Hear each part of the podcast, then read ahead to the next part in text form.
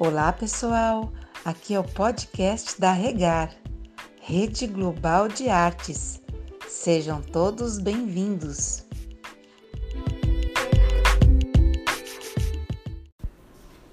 Olá, irmãos, boa tarde. Eu me chamo Alana e quero compartilhar uma breve palavra sobre a vida de Esther.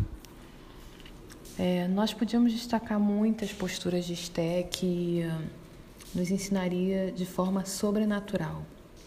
Há muitas riquezas espirituais nesse livro. Como cristãos, nós sabemos que Esther foi elevada a uma alta posição para um propósito que requereu dela sacrifício e entrega. Deus não dá lugares altos sem propósito. Mas uma das posturas da Esther que mais me chama a atenção, que eu quero destacar, é que a Esther ela não saiu da mentoria do seu tio, Mardoqueu. Ela foi elevada a uma condição de rainha, a uma alta posição e que ela poderia até dispensar conselhos e poderia até ter outros conselheiros no seu reinado. Mas ela escolheu ouvir o seu tio, e isso é uma ótima reflexão para nós, porque muitas vezes, por causa da nossa condição intelectual, financeira, espiritual, nós cremos que não precisamos mais de conselhos, não precisamos mais de mentoria. Quem tem nos mentoreado? Será que nós achamos que já chegamos a uma condição de tal forma que não precisamos mais de mentoria? Todos nós precisamos.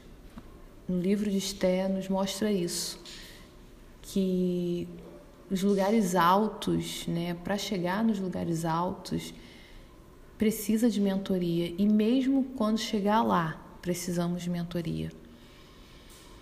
É muito importante a gente observar isso, observar que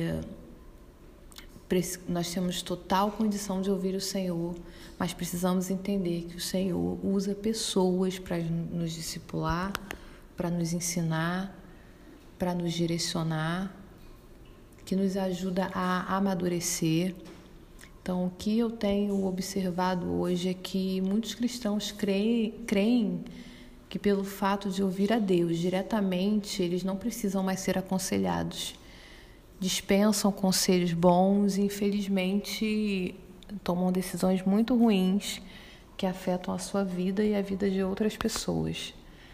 Então, quando eu olho para a vida de Esther, eu vejo, vejo esse coração que é humilde, que é um coração completamente ensinável, que agrada ao Senhor, que recebe o bom conselho, avalia e toma a decisão certa e aí ela recebeu um grande livramento, não só ela, como todo o povo que estava ali precisando daquela intervenção divina e sobrenatural. Então é importante a gente entender isso. Em Provérbios 19, 20 diz: Ouve o conselho e recebe a correção, para que no fim tu sejas sábio. Ou seja, a sabedoria ela está atribuída, ela está vinculada a conselhos, a receber os conselhos, a aceitar a correção.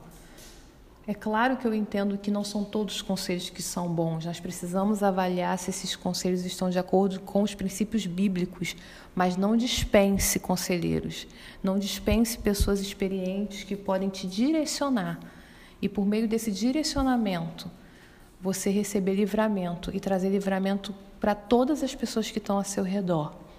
Então, essa palavra que eu queria deixar nessa tarde para o nosso coração, que a gente esteja aberto para entender de Deus, quem Deus tem levantado para nos mentorear e aceitar estar debaixo dessa mentoria, que não é o lugar alto que exime a gente de precisar ser mentoreado e direcionado. Que Deus abençoe vocês, uma boa tarde.